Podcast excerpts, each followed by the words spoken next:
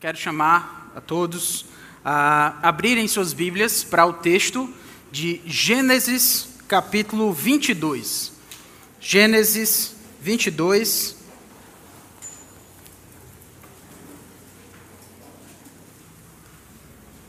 A partir do versículo 1.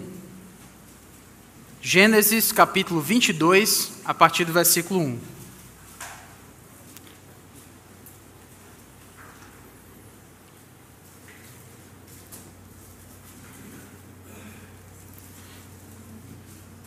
Assim diz a palavra do Senhor.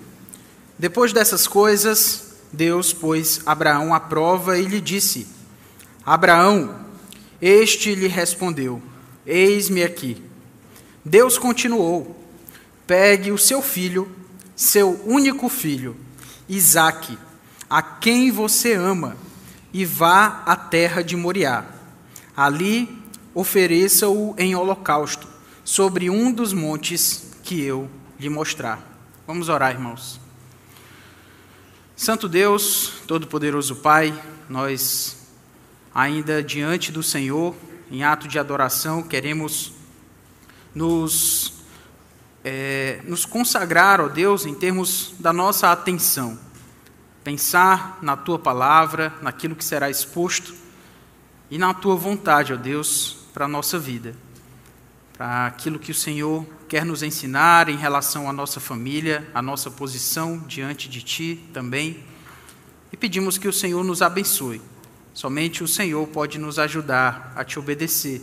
E é por tua graça, ó Deus, que te pedimos para a tua própria honra e glória. Nós oramos em nome do teu Filho, Senhor Jesus. Amém. A mensagem de hoje à noite começa com essa pergunta que parece meio óbvia, mas na verdade não é. De quem é o seu filho? Parece aquelas perguntas para nos fazer pensar, e de fato tem esse propósito, mas alguém poderia dizer, mas a pergunta, pode manter anterior, por favor. A, a resposta já está na pergunta, né? De quem é o seu filho? Mas esse texto de Gênesis 22, é um texto que faz realmente com que nós venhamos a pensar de quem são os nossos filhos, a quem nós servimos na criação dos filhos que o Senhor nos deu, quem é de fato importante para nós em última da, nas últimas das circunstâncias, né? no final de tudo, quem é o mais importante. Em outras palavras, nós estamos em busca de entender quem é o nosso Deus. E o texto de Gênesis 22, de uma forma muito impressionante, nos descortina aquele que é o nosso Deus. Mas sem dar muito, é, muito spoiler, como se diz, né? sem falar muito sobre o fim da história, eu quero chamá-los para essa história, para a gente pensar sobre ela, essa história tão conhecida de nós. Então, chamo, chamo vocês novamente para Gênesis 22, versículo 1, onde a gente tem a primeira cena, a cena 1 dessa história que nós estamos contando. Novamente, na leitura, depois dessas coisas, Deus pôs Abraão à prova. Pode passar aí, por favor? Depois dessas coisas, Deus pôs Abraão à prova e lhe disse: Eu quero parar aqui e pedir que os irmãos pensem que essa parte da história é uma parte que nós é que conhecemos. É o teste. Nós estamos entrando na história, nessa história impressionante que nós estamos para ouvir, e, e o narrador bíblico está nos dizendo uma informação que Abraão não conhece mas nós já conhecemos. Então nós estamos mais adiantados que Abraão. Nós, inclusive, nós já sabemos o final da história e tudo isso, mas vamos fingir que a gente não sabe, né? E ao mesmo tempo, faz com que a gente pense: essa prova somos nós que sabemos que é uma prova. Somos nós que sabemos os interesses de Deus com Abraão. Mas Abraão não sabe. Não sabe todos esses interesses com todos esses detalhes aquilo que Abraão vai ouvir está no próximo passo, do, no, a, a, adiante aí no versículo, quando diz: Deus pôs Abraão à prova e lhe disse: Abraão. Agora é quando Abraão entrou na história. Agora ele de fato está ouvindo. Agora ele sabe o que está acontecendo. E Deus chama Abraão pelo nome. Este lhe respondeu ainda no versículo 1: Eis-me aqui. Deus chamou Abraão para uma prova que ele ainda não conhecia. Somos nós que sabemos o que vai acontecer. Somos nós que sabemos que é uma prova. Abraão não sabe ainda. E ele diz: é chamado pelo nome, e ele diz: Eis-me aqui. Irmãos, será que Abraão sabia tudo que estava envolvido nesse eis-me aqui? Será que ele sabia o que significa dizer Eis-me aqui para o Deus de Israel? Será que ele sabia que isso podia envolver a sua própria vida? Será que ele sabia que isso podia envolver a vida do seu próprio filho? Abraão disse: Eis-me aqui. E eu já quero parar aqui, irmãos, e, e pensar junto com vocês. Todos os dias que nós nos reunimos como igreja para adorar ao Senhor num culto solene como esse, nós dizemos a Deus coisas maravilhosas. Senhor, eis-me aqui para te servir. Cantamos louvores, entoamos louvores de forma uh, maravilhosa, dizendo a Deus o quanto Ele é grande, o quanto Ele é bom e o quanto nós queremos viver para Ele. Mas até onde vai, até onde vão as nossas palavras? Até onde vai o nosso desejo de dizer: Senhor, eis-me aqui. Usa-me, Senhor. Envia-me, Senhor. Nesta hora, Deus chama Abraão e Abraão diz: Eis-me aqui, sem saber tudo aquilo que Deus está para lhe pedir. Mas mesmo assim, ele fala: E você? Sabe onde você está entrando? Essa história de ser crente, né? Essa história de buscar a Jesus, você sabe o que significa isso? Você sabe que isso pode envolver a nossa vida, que na verdade Deus não quer a nossa vida pela metade, que Deus quer os nossos valores, que Deus quer tudo de nós. Deus quer o nosso 100%, meus irmãos. Então, quando nós dizemos a Deus, eis-me aqui, nós precisamos saber o que, que está em jogo. O que está em jogo ao buscar a Deus? O que está em jogo a seguir a Jesus? Vocês sabem também, o próprio Senhor Jesus Cristo levava uma multidão, as pessoas buscando a Ele, porque Ele curava as pessoas, multiplicava os pães, alimentava aqueles que estavam famintos. Até que uma hora o Senhor Jesus, o Senhor Jesus Cristo deu preço, disse para as pessoas o que estava em jogo quando alguém dizia: Eis-me aqui. Quantos ficaram? Poucos.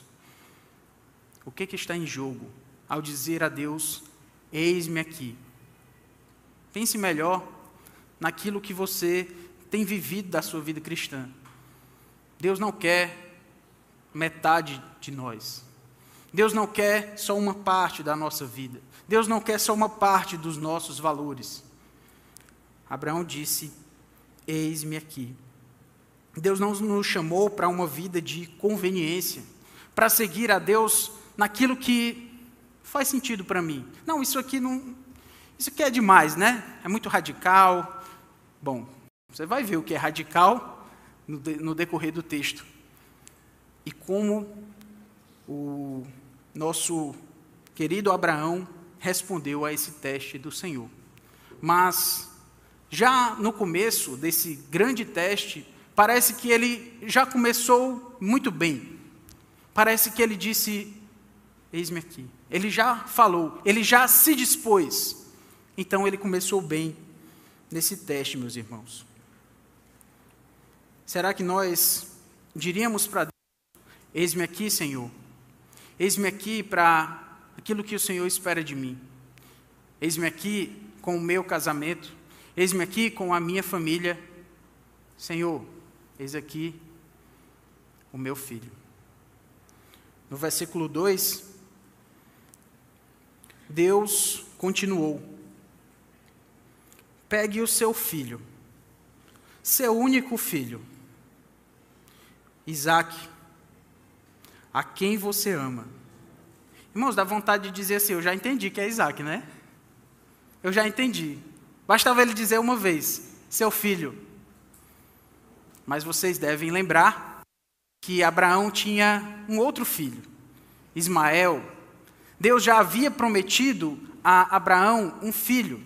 E Abraão, resumindo aqui, né, tentou dar uma resolvida na história por conta própria. Teve um filho de uma serva, Agar, Ismael. Mas Deus sabe o filho que ele está pedindo de Abraão. Abraão, eu quero o seu filho o seu único filho, Isaac, aquele a quem você ama. Deus sabe o que é mais importante para nós, meus irmãos. Ele sabe aonde o calo aperta. Ele sabe lá no fundo do nosso coração onde está o nosso maior valor. E é esse maior valor que ele está pedindo de Abraão: Abraão, é o teu filho, é o teu único filho, é Isaac, é a quem você ama. Parece um zoom que ele vai dando, é esse, é você mesmo, é esse mesmo, quase como, mas é, é, é esse mesmo. Não tem dúvidas, é para não deixar dúvida nenhuma em Abraão sobre quem Deus quer que ele entregue. É o teu filho, teu único filho, Isaac, a quem você ama e pode esperar. Se você quiser seguir a Deus de forma verdadeira, não é essa história de seguir pela metade, mais ou menos, só quando dá vontade, de forma conveniente. Não. Se você quiser seguir a Deus de forma verdadeira, Deus vai lhe provar. E Ele pode lhe provar naquilo que é mais valioso para você. Não naquilo que você tem para sobrar, não naquilo que você acha que, isso aqui até eu posso abrir mão, não tem tanto problema. Não. Isaac, teu filho, teu único filho, a quem você ama. Nos mínimos detalhes. E aí vem a nossa pergunta. Se Deus sabe tudo aquilo que há de mais importante para nós, Deus sabe o quanto os filhos são importantes para nós. Nenhum de nós colocaria o filho numa situação em que ele seria menos importante dessa forma. Como quem entrega o que tem sobrando. Não. E é esse que Deus pede de Abraão. E vem a minha pergunta inicial: de quem é o seu filho? Durante todo o texto de Gênesis 22 até o versículo 19, nós vamos ver, até o final, de quem é o seu filho. De quem é aquele que é mais importante para você. De quem é? É seu? Vamos ver. De quem é o seu filho. Nós vamos ver que de outra, de uma forma ou de outra, nós vamos oferecer o nosso filho. Nós vamos entregar o nosso filho. Nós vamos consagrar o nosso filho. Mas, para concluir o versículo 2 ainda, e vá à terra de Moriá. Isaac é a quem você ama. Você vai pegar esse filho, Abraão, e vá à terra de Moriá. Ali ofereça-o em holocausto sobre um dos montes que eu lhe mostrar. Esse é o teste. Você vai pegar Isaac, esse filho que você tanto ama, e você vai queimá-lo em holocausto. Holocausto era um sacrifício em que se queimava a oferta, geralmente um animal, um cordeiro. Então ele era morto e ele era queimado em sacrifício a Deus. Nesse caso, Abraão sabe muito bem o que é um holocausto, ele sabe muito bem o que é esse sacrifício. Só tem uma coisa diferente nessa história: a oferta. Não é um cordeiro, não é um bode, é Isaac, filho de Abraão, a quem ele tanto ama, seu único filho. Deus quer que Abraão consagre entregue, sacrifique o seu filho, a ele mesmo, o Deus de Israel. É um pedido muito pesado, muito diferente do que a gente poderia esperar, mas Deus sabe o que está fazendo. Ele sabe aonde o calo de Abraão aperta, e é nesse calo aí que ele vai apertar. Porque ele quer saber, Deus quer saber quem é mais importante para Abraão: o Deus de Israel ou seu filho, o filho da promessa, Isaac.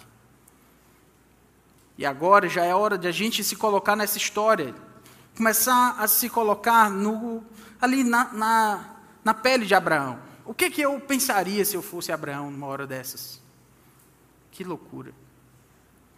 Que negócio é esse? Mas é Deus que está me pedindo. Não tem dúvidas, ele me chamou Abraão. Como Abraão não ficou? E agora a gente vai para a segunda cena da nossa história, que é uma bendita de uma viagem. Versículo 3.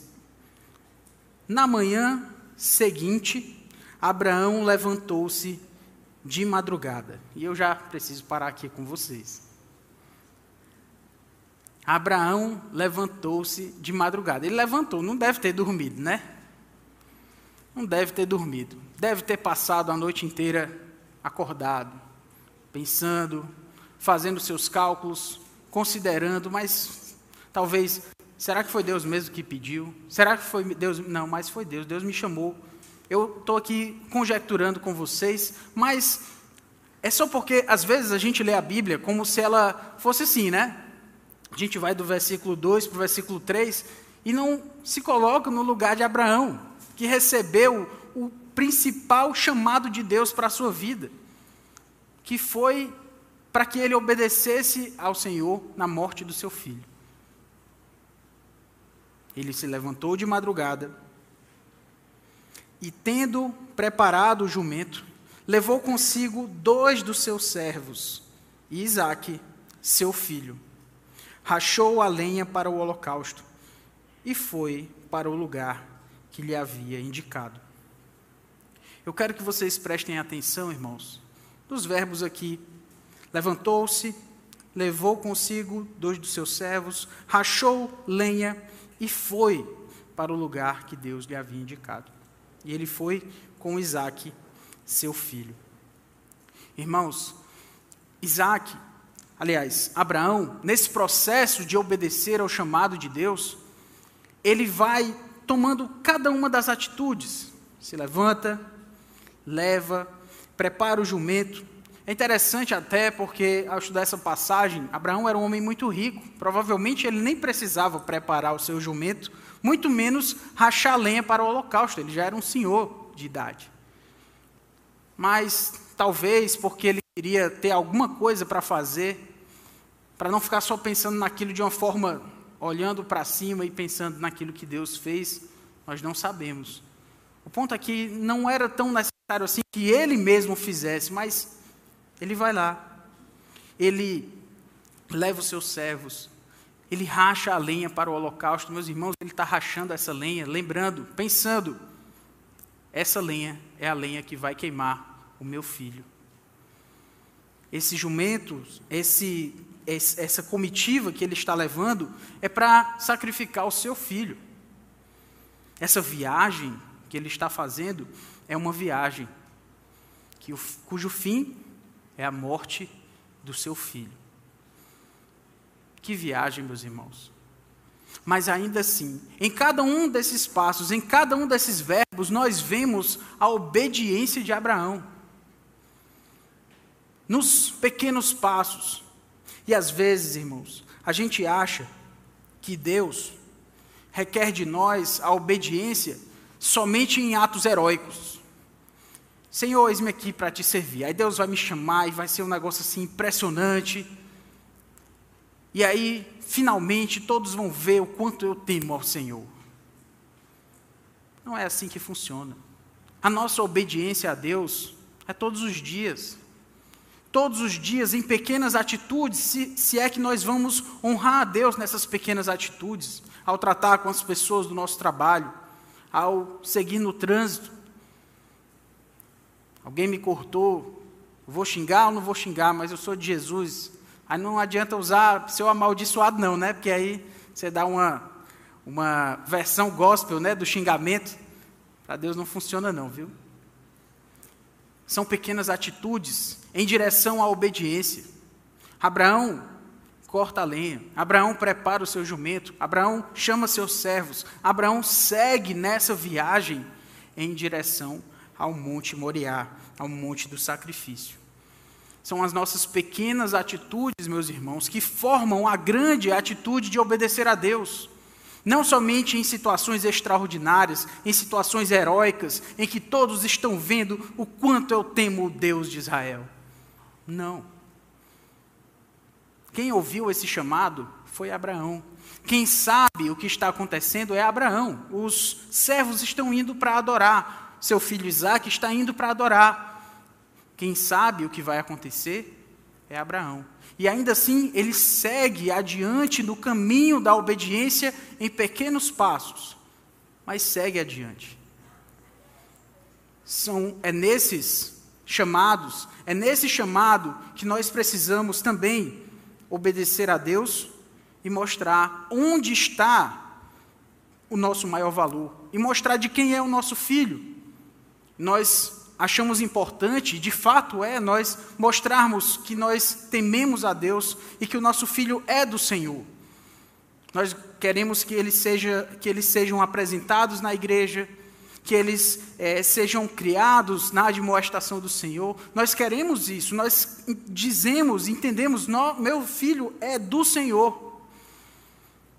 Mas o que acontece aqui, irmãos, é só uma parte da história é no seu dia a dia, nas pequenas atitudes que você vai mostrar a Deus se você consagrou seu filho ou não, se ele é do Senhor ou não, se aquilo que você tem de mais importante na vida é Deus e não qualquer outra pessoa ou qualquer outra coisa. Nós vamos consagrar os nossos filhos de alguma de uma forma ou de outra.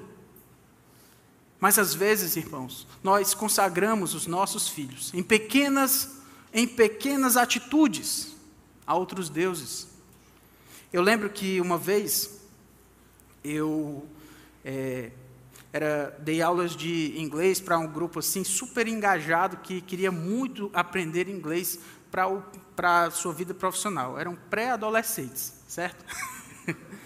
Eles queriam muito, assim, né, aprender, assim, o pessoal muito engajado mesmo, né? Eram pré-adolescentes à tarde, depois do colégio, era minha aula para eles, né? Vocês imaginam aí. E aí tinha uma, uma pré-adolescente lá, que ela estava dizendo que estava muito cansada. Aí a minha primeira, estou muito cansada, professor. Aí eu, você está cansado, o que, que você fez? Eu disse, não, professor, é assim, é porque Hoje eu tenho inglês, amanhã eu tenho música, aí robótica, Olimpíada, não sei de onde, depois tem a turma especial, depois tem o balé, depois tem a natação, depois tem o karatê. Aí eu disse, é, você está cansada mesmo. Está mais cansada do que eu.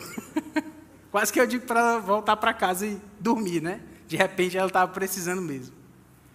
Às vezes, meus irmãos, de tantas atividades que nós enchemos os nossos filhos, estou dizendo que não pode, o que é proibido, o que você vai colocar o seu filho para fazer ou não. Eu quero chamar todos nós a pensarmos que, às vezes, em encher os nossos filhos de atividades, de demandas, quase como se a gente quisesse que eles fossem bons em tudo, em tudo, e eles vão se destacar em tudo. E a gente vai colocando neles essa expectativa de eles serem extraordinários. E vai fazer isso, e vai fazer aquilo, e vai fazer aquilo outro. E em tudo isso, nós estamos consagrando os nossos filhos, não ao Deus de Israel, mas ao Deus do sucesso, porque a gente não quer que os nossos filhos não tenham sucesso na vida. A gente não quer que eles não se deem bem na vida. E com esse medo, a gente vai colocando neles expectativas, às vezes cobranças desleais, às vezes uma expectativa de que ele seja tudo aquilo que a gente não foi. E eu vou dar para o meu filho tudo aquilo que eu não tive. Porque eu não quero que ele passe por isso e aquilo e aquilo outro, as privações que eu passei, as privações que você passou, que fez de você ser uma pessoa mais firme, mais resiliente ou mais dependente de Deus, aí você não quer que o seu filho passe por nada. E lá está o seu filho consagrado no altar do sucesso. E nesse altar, esse Deus do sucesso, ele cobra muito. Ele cobra horas do seu dia, horas do seu filho, horas preciosas que você podia estar com ele, compartilhando a palavra de Deus, mas que ele está cansado demais e ele só quer dormir para no outro dia acordar e começar o ciclo novamente, sendo consagrado ao Deus do sucesso, ao Deus deste mundo, das expectativas das pessoas deste mundo, da família, de todo mundo que olha para os nossos filhos e diz: esse menino vai se dar bem na vida.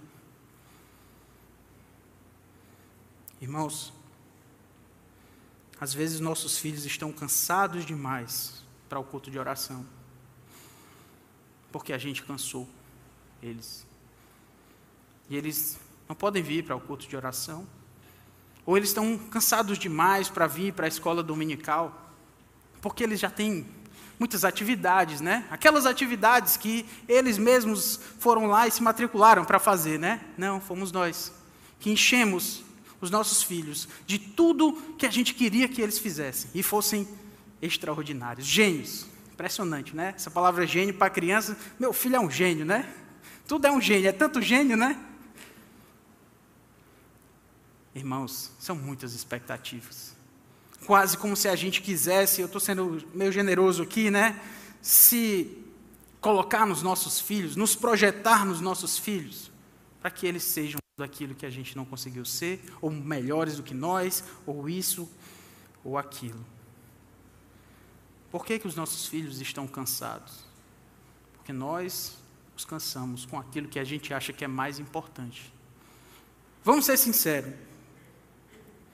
Se o seu filho tivesse nove anos, seu filho com nove anos, o que, que ele ia lhe impressionar e lhe preocupar? Tem nove anos, sua filha, o seu filho, não sabe ler. Estranho. Não pode, vou me preocupar, tem que acontecer alguma coisa, tem que fazer isso, tem que fazer aquilo, aquilo outro.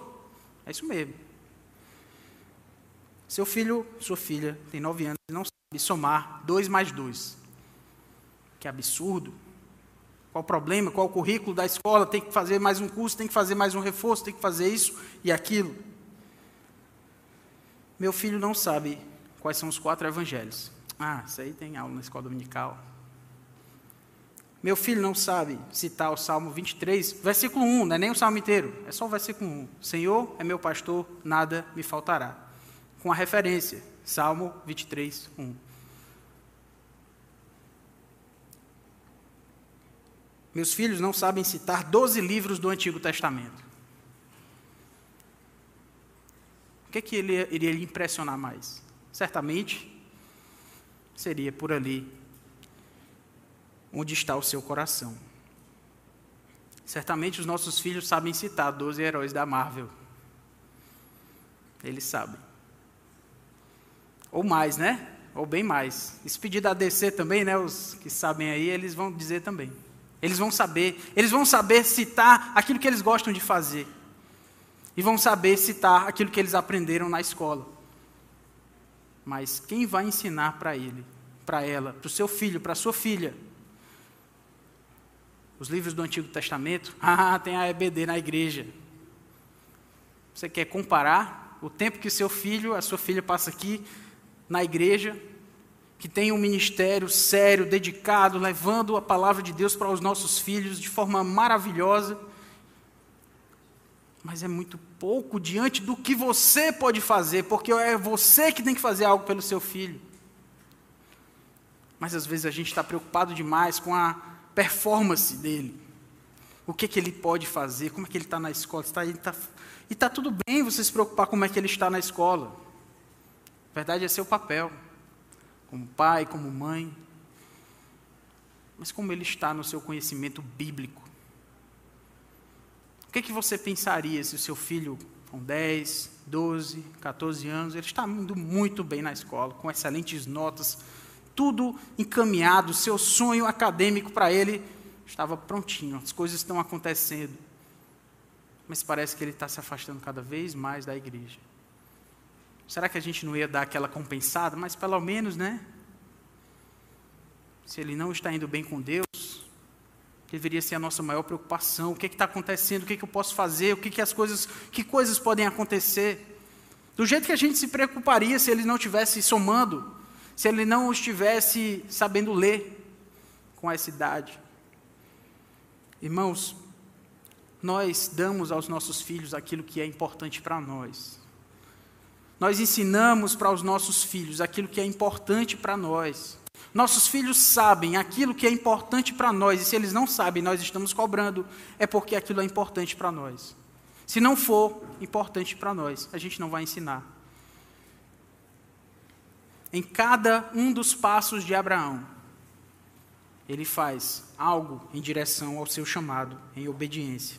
E essa, meus irmãos, é a sua viagem. Versículo 4, agora a gente está na terceira cena, pode passar aí o slide. Nós temos a chegada. No terceiro dia, Abraão ergueu os olhos e viu o lugar de longe. Então disse aos servos: Esperem aqui com o jumento. Eu e o rapaz iremos até lá. E, depois de termos adorado, voltaremos para junto de vocês.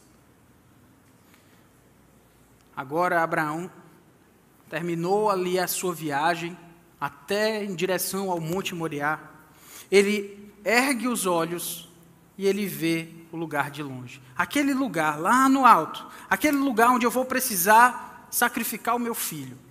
Aquele lugar onde eu vou precisar matar o meu filho e queimá-lo como uma oferta em holocausto ao Senhor. Aquele lugar mas Abraão está indo em direção àquele lugar, ele está obedecendo, ele está fazendo a vontade de Deus, mas ninguém pode achar que era fácil, que Abraão era um super crente, um super herói, aquele que a gente olha assim impressionado com o seu poder. Abraão era um homem pecador. A Bíblia não esconde os pecados de Abraão, a Bíblia não esconde o as suas fraquezas, aquilo que ele fez na covardia, na falta de decisão em amar ao Senhor em primeiro lugar, esses episódios aparecem na vida de Abraão. Então não esperem achar que Abraão seria esse super crente. Ele não é. Ele só está agindo porque ele teme a Deus, irmãos. Porque ele tem fé no Senhor. Porque ele sabe o que é melhor para Deus. E ele sabe que Deus sabe o que está fazendo. Às vezes, nós achamos que nós é que sabemos fazer, seguir a nossa vida, controlar as nossas decisões, os nossos objetivos, as nossas metas. É o Senhor que sabe. Abraão é um homem de fé.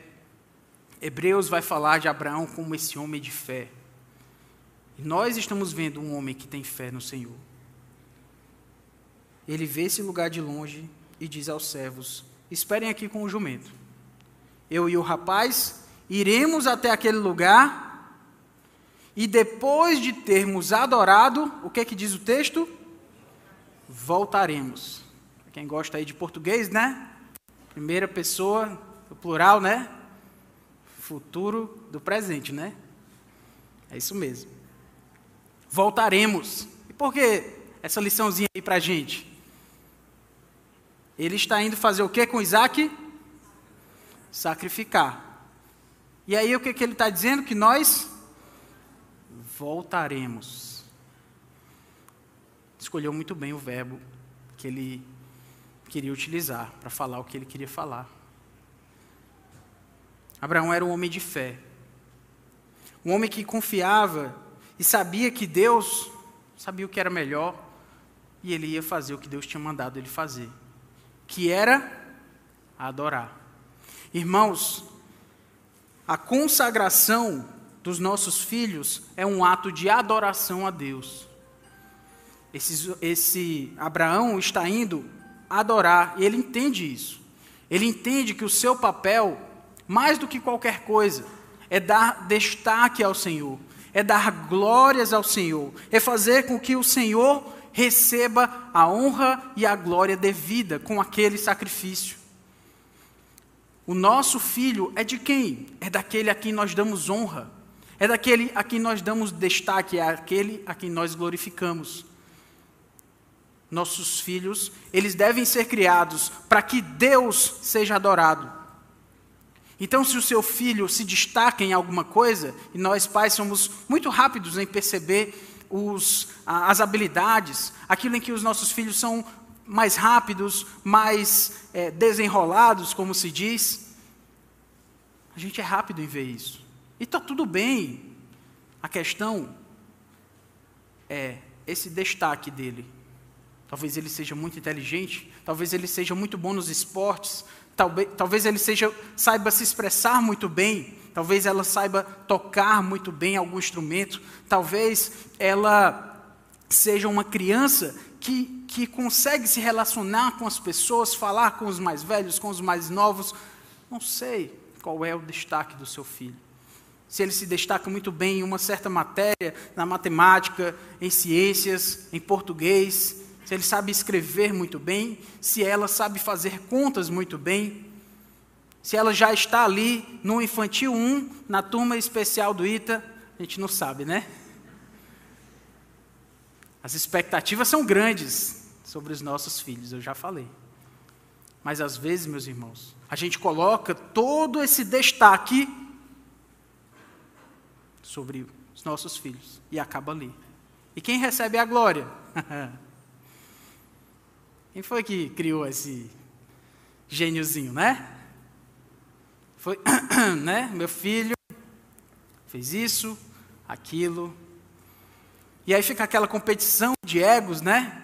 Não, meu filho faz isso. Não, mas meu filho faz isso e aquilo e aquilo outro. Não, mas é porque você não viu meu filho. Rapaz, foi da escola, foi chamado na frente. Não, mas meu filho foi chamado na frente. Foi de toda toda a cadeia de escolas, lá estava ele, milhares de pessoas. Aí pronto, né? o negócio não tem fim.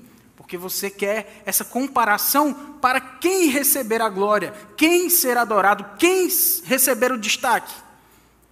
Talvez o seu filho, talvez você, talvez os dois. E aí fica esse, essa briga para quem vai receber a glória. Irmãos, os nossos filhos, se eles são do Senhor, a glória deve ser do Senhor.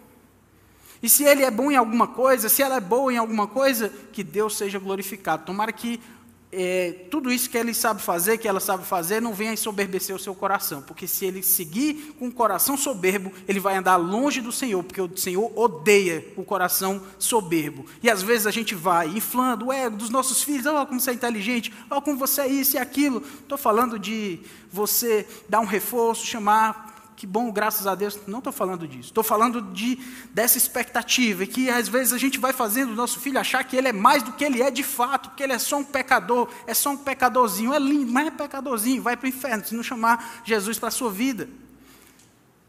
E a gente vai colocando e colocando, inflando esse ego. Deus está longe do coração soberbo e está perto do coração humilde e contrito. E é muito, muito fácil a gente confundir as coisas. E receber a bênção de Deus é um filho e entregar para o Deus do destaque, da glória. E lá está aquele pequenino, aquela pequenina cheia de si, longe do Senhor. Não tem como alguém ser cheio de soberba e perto de Deus, irmãos. Ao invés disso, nós deveríamos chamar a atenção para a glória de Deus. Irmão, meu filho, graças a Deus porque você fez isso. Que Deus seja louvado. Vamos agradecer a Deus por isso. Vamos agradecer a Deus porque Deus lhe deu condições de estudar, lhe deu inteligência e você recebeu esse destaque. Vamos agradecer a Deus porque Deus lhe deu essa habilidade nos esportes, você conseguiu fazer muito bem. Vamos louvar a Deus juntos. A glória é do Senhor, não é nossa. E aí a gente não precisa a toda oportunidade chamar atenção para como o nosso filho é isso ou aquilo ou aquilo outro, porque a glória é de Deus. Abraão subiu aquele monte não para receber a glória, porque ele estava indo adorar. Ele sabia quem era o seu Deus. Ele estava indo adorar. ele estava indo dar o destaque para o Senhor e não para si mesmo. Será que nós estamos dispostos, irmãos, a dar o destaque para Deus na criação dos nossos filhos? A chamar a atenção para Deus e usar os nossos filhos como um farol da glória de Deus?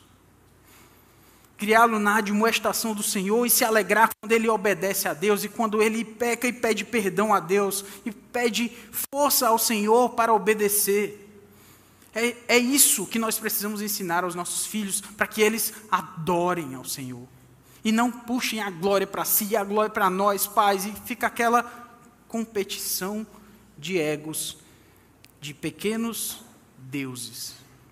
Quase como se fosse assim: o meu Deus, meu Deusinho é melhor que o seu. Vamos adorar, consagrar os nossos filhos a Deus. É adorar ao Senhor dar a Ele a glória. E em tudo que Ele fizer de bom, não chamar a atenção dessa glória para si.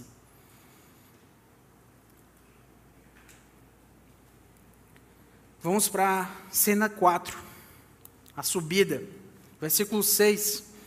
Abraão pegou a lenha do holocausto e a colocou sobre Isaque, seu filho.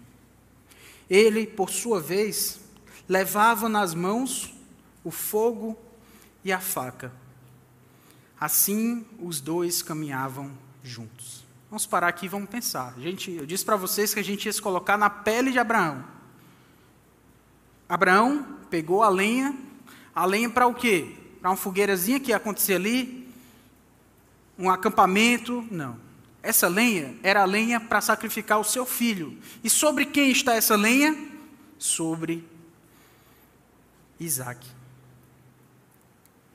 Abraão sabia o que estava acontecendo. O que é interessante é que o autor bíblico, ele diz sobre Isaac, seu filho. Essa expressão, Isaac, seu filho, seu filho, seu filho, parece que até o narrador, né, Moisés aqui, que escreveu o Pentateuco, até ele está meio assim empolgado com a narrativa que ele fica dizendo: oh, é, é, o filho, é o filho, é seu filho, é Isaac, é seu filho, Isaac, seu filho, Isaac, seu filho. O que está acontecendo aqui, irmãos, é algo muito impressionante, porque é Isaac que está levando a lenha para o holocausto. O que Abraão levava? O fogo e a faca o fogo que haveria de queimar o seu filho e a faca que haveria de matar o seu filho para que ele fosse oferecido. E eles estão nessa subida. E a gente lê Gênesis 22 assim rápido, né? Não foi a gente, né, que fez essa subida. Não fomos nós que subimos e a cada passo devia pensar: esse fogo é do meu filho. Essa faca é para matar o meu filho. E essa lenha que ele está levando é para o sacrifício dele. E os dois caminhavam juntos. Versículo 7.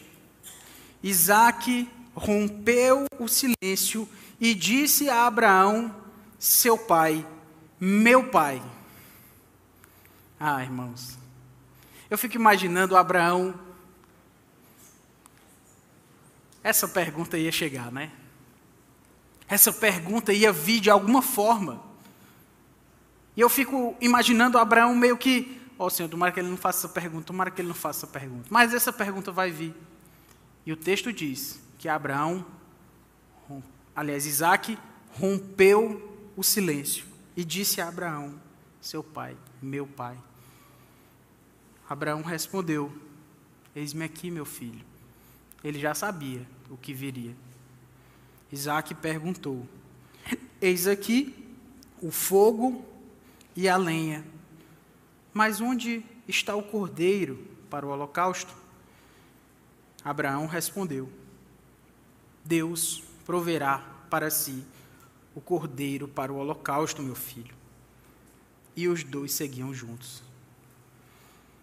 Abraão, um homem de fé, ele sabe o que está para acontecer.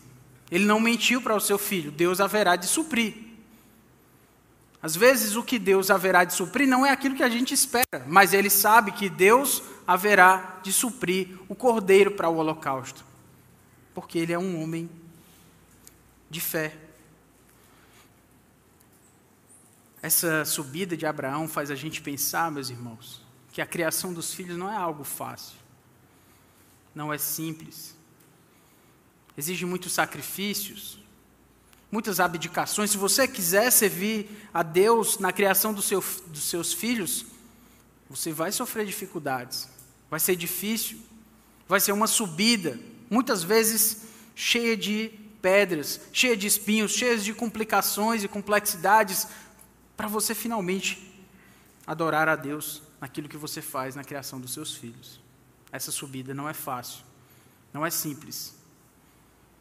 E, o, e do que, que a gente precisa para subir? A gente precisa da fé de Abraão. O Senhor haverá de suprir. O Senhor haverá de suprir o cordeiro para o holocausto. A gente precisa confiar, meus irmãos, que Deus haverá de suprir. Essa ideia de confiança na provisão de Deus ela é recorrente nesse texto. Abraão vai chamar esse texto, esse monte, né, um monte onde Deus provê, fazendo com que a gente, com que aquelas pessoas lembrem que Deus provê, que Deus é aquele que providencia aquilo de que necessitamos, inclusive na criação dos nossos filhos. O mundo vai fazer parecer que a criação dos filhos é difícil demais, é complicada demais, e que você precisa da ajuda de isso, e fulano, e cicrano, e você precisa desse profissional, e daquele, e daquele outro, e da terapia disso, e daquilo, e daquilo outro, e do psicólogo aqui, aqui, aqui, e você precisa do psicopedagogo aqui, que você, porque você só precisa criar o seu filho. E não se enganem, eu não estou dizendo que você não pode lançar mão da ajuda que for necessária, não estou diminuindo o trabalho dessas pessoas. Só que muitas vezes o tom que o mundo dá é de que criar os filhos é difícil demais e só pode ser feito por profissionais que não sejam os pais. E os pais estão lá desesperados, perdidos, porque porque é criar um filho. É isso que você precisa fazer. Se ele desobedecer, você disciplina. Ensina a palavra de Deus para ele. Não, porque não é assim, porque você tem que ver bem. Não estou falando de exceções, de casos específicos, estou falando do geral. E tornam criar filhos algo complicado demais. Deus haverá de prover sabedoria, graça, entendimento. Se nós pedimos a Ele, Ele dá. Por que, que a gente precisa tornar a criação dos filhos algo tão, tão, mas tão complicado? E às vezes é tão complicado que a gente se enche dessa lei, que é uma lei, de fato, é, não tem graça, é só lei. Mãezinha, como é que você pode fazer isso? Ô oh, paizinho, como é que você fez isso com seu filho? Como é que você deixou de dar a ele toda a nossa carga pedagógica? Você falhou aqui, aqui, ô oh, paizinho, por favor. E aí fica nessa história requerendo dos pais cada vez mais Cobrança, expectativa, sucesso, e ele precisa dar resultado. É praticamente um colaborador de uma empresa, né? Tem que dar resultado, né? Mas é seu filho, com altíssimas expectativas, às vezes desleais sobre uma criança, que só precisa ouvir a palavra de Deus seguindo os ensinamentos do Senhor. Você não vai abandonar o seu filho intelectualmente, você vai dar para ele o que ele precisa. Não, mas tem que isso, tem que aquilo, tem que aquilo outro. Irmãos, Deus proverá para si. Vamos para cena 5, a morte. Chamam ao lugar, chegaram ao lugar, versículo 9, que Deus lhe havia indicado.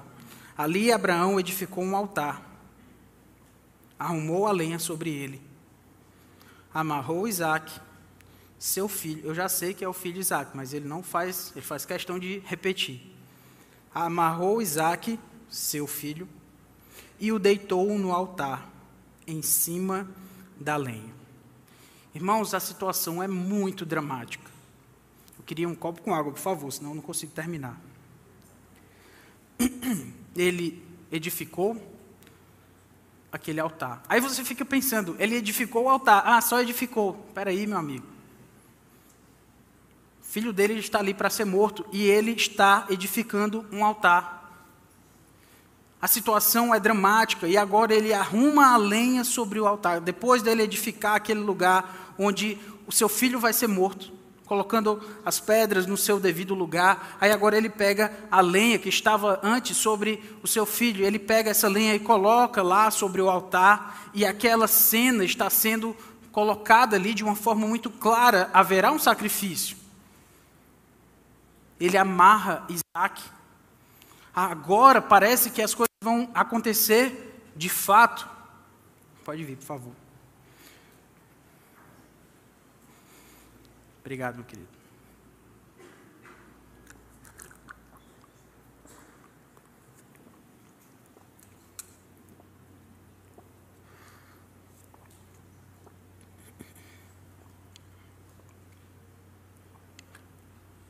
Arrumou a lenha sobre o altar, e agora ele amarrou Isaac. O negócio ficou mais sério. Parece que não tem mais volta. É Isaac, seu filho, e agora ele deitou o seu filho no altar, em cima da lenha. Em cima da lenha onde ele haveria de ser morto. Não tem dúvidas, quem é o cordeiro para ser sacrificado? É Isaac. Que loucura, meus irmãos, consagrar os filhos a Deus, que loucura. É isso que as pessoas vão dizer para nós. Criar os filhos no caminho de Deus é loucura. Até um certo ponto é interessante, ele vai ficando obediente, tudo, mas de repente você começa a dar algumas negativas que as pessoas não gostam muito. Não, meu filho não vai para essa festa. Ixi, tão radical. Não, meu filho é disciplinado fisicamente. Pô, tem que até falar baixo, dependendo para quem você fala, né? Melhor nem falar, né? Só fazer mesmo.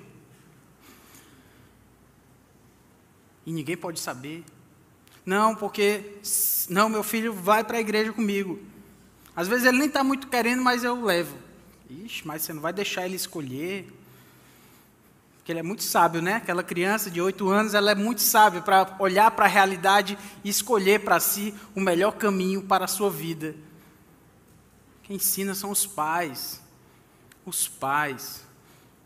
E o mundo vai achar uma loucura. Enquanto ele é muito obediente, mas aí daqui a pouco é demais. As pessoas vão dizer de você que você é muito radical, extremista, xiita ou qualquer outra coisa assim. Está falando desse jeito com seu filho. Mas ele desobedeceu, rapaz. Não, mas também não pode ser assim. E aí, as pessoas, às vezes a família. Eu ia falar dos, avós, dos avós, né? Mas, mas são os pais que são os responsáveis, meus irmãos. Os avós só fazem até onde os pais deixam. Amém? Às vezes a família vai ficar impressionada com a criação da criança. Não pode, oh, que coisa absurda. E aí você está lá refém da sua família, porque eles não concordam com a criação do seu filho. Estão lá, todos eles, se juntando para pagar todas as suas contas, né? Não, é só para dar opinião mesmo. É só para dizer como você deve criar o seu filho. Eu sirvo ao meu Deus. Essa é a decisão da minha família. É assim que nós seguimos dentro dessa casa e que Deus seja louvado. Se você não concorda, se você não gosta, eu só posso sentir muito, mas a nossa casa é assim que funciona. Às vezes a gente está preocupado, irmãos, com opiniões de pessoas, às vezes a família, às vezes os amigos, os familiares, não sei. A gente está aqui refém, às vezes de pessoas que não criaram bem os seus filhos, e a gente está preocupado com a opinião deles. Se eu quisesse a sua opinião, eu é porque eu queria que ter um filho como você, mas não queria ter o seu filho. Então, por que, que eu vou preocupar com essa opinião? Né? Preciso da opinião, ou melhor, do conselho, usando as palavras bíblicas, né? Daqueles que serviram a Deus na criação dos seus filhos. Então, se você quer a opinião importante de alguém, olhe para alguém que criou seus filhos na admoestação do Senhor. E ouça o que essa pessoa tem a dizer Eu lembro de um irmão que vivia num lugar simples. Mas ele tinha muita sabedoria na criação dos filhos. Os filhos servindo a Deus. Eu ia para a casa dele, ficava assim impressionado com aquilo. Louvando e glorificando a Deus, porque ele tinha os seus filhos que serviam a Deus. Já crescidos, temendo ao Senhor, servindo na igreja. Ele não tinha toda essa escolaridade, todos esses, esses títulos, mas ele fez aquilo que havia de mais importante. Aquele homem, ele transbordava em sabedoria. Quase para dizer o nome dele, mas. mas deixa os galardões com aquele homem, com aquele senhor, meu Deus. E aquele homem muito me inspira até hoje. Porque ele serviu a Deus. E naquela casa pequena, criou seus filhos na admoestação do Senhor. São a essas pessoas que nós devemos ouvir. Pessoas que têm seus filhos já crescidos, que lutaram, que batalharam, que não falam, porque às vezes os conselhos vêm de quem não tem filho, que é mais engraçado, né? Dizem que o melhor conselho é daquele que não tem filho, né? Porque aí ele tem todos, né? A melhor criação, os melhores conselhos e isso e aquilo. Você não precisa ouvir essas pessoas. Não vai ser mal educado, deixa eu falar, mas. Ok, entendi. Próximo. Às vezes, irmãos, as pessoas vão achar absurdo o que nós fazemos com os nossos filhos, e às vezes esse estranhamento vem até da igreja. Às vezes algumas pessoas vão olhar isso, mas como é que pode, mais isso, mais aquilo? É a minha casa, é assim que funciona. Sou eu que vou dar conta daquilo que eu ensinei para os meus filhos. Você pode dar conta do que você ensina para os seus filhos, mas nós vamos prestar contas diante de Deus daquilo que nós ensinamos para os nossos filhos.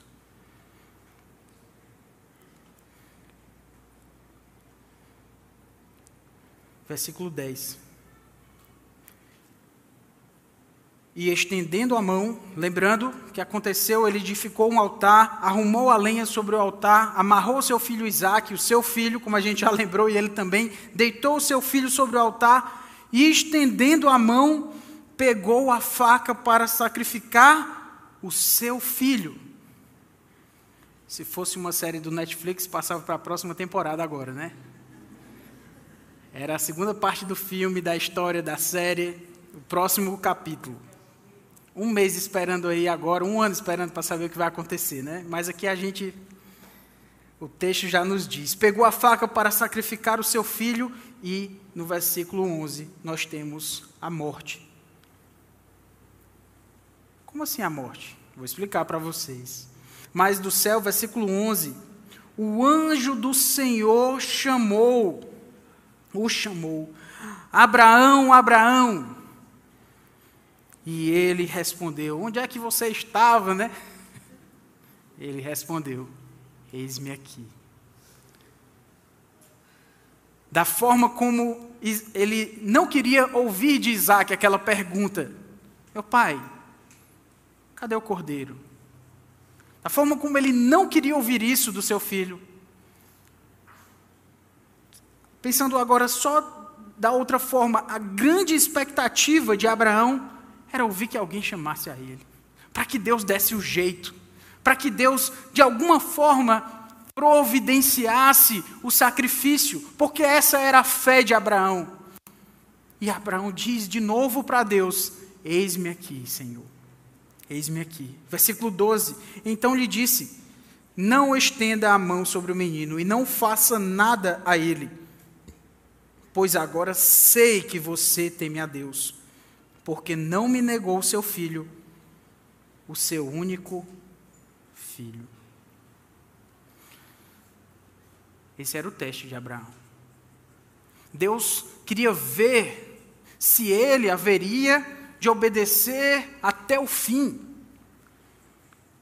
O texto de Hebreus fala mais lá adiante, já no Novo Testamento, que Abraão, no seu coração, matou seu filho.